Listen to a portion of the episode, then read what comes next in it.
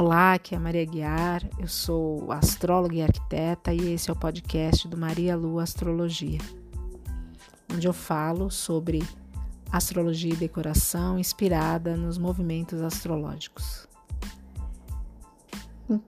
Hoje, 4 de novembro de 2021, ocorre o um encontro mensal entre a Lua e o Sol no signo de Escorpião, aos 12 graus.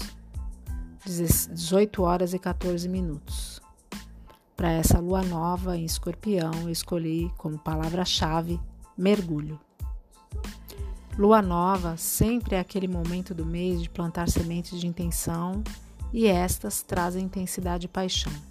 Será através dos assuntos da casa do mapa, do seu mapa, onde a lua nova irá cair, que terá a oportunidade de mais uma vez mergulhar fundo em tudo o que fizer. Essa lua nova predispõe à ação, pois acontece em conjunção com Marte e enfoca a transformação e o renascimento. Ciclo lunar favorável para criar novas estratégias, agir com precisão e conseguir transformar alguma condição de sua vida ou curá-la para ganhar mais poder ou profundidade. Pode ser uma boa época também para limpar o que está deteriorado ou resolver pendências de coisas mal resolvidas.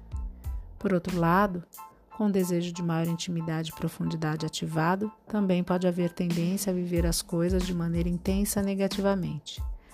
As pessoas podem se tornar mais desconfiadas e o ciúme pode aparecer acompanhado de agressividade e acusações. Essa lua nova também vai ativar a tensão formada entre Saturno e Urano, que vem dominando o cenário de 2021 indicando a possibilidade de mais mudanças estruturais inesperadas. Procure administrar com maturidade e prudência possíveis turbulências que virão neste período. O ascendente do mapa da lua nova é Touro, com Urano em conjunção, indicando que continuaremos no processo de buscar liberdade e meios para superar limitações, bem como de retomar as escolhas que haviam antes mas ainda de forma lenta e gradual. Touro tem uma visão de mundo baseada na realidade.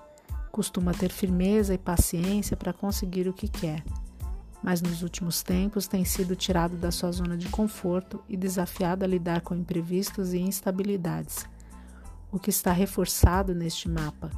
Então prepare-se para ter que lidar com isso nas próximas semanas.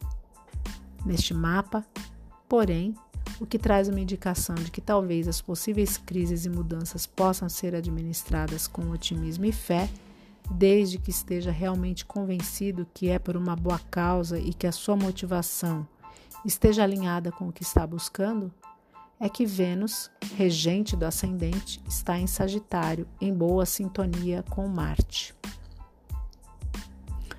Se você costuma seguir as fases da Lua, Aproveite que esse é o início da lunação, o ciclo completo que vai de uma lua nova a outra.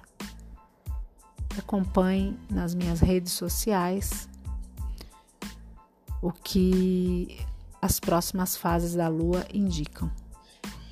Se você quiser se conectar com as fases da lua a partir do seu próprio mapa, aproveite esse início para descobrir qual área da vida que será ativada pela lua nova trazendo a oportunidade de mais uma vez você se dedicar a estes assuntos. Através de uma análise personalizada das possibilidades e tendências para alunação. Encomende a sua análise personalizada. Boa alunação e até o próximo.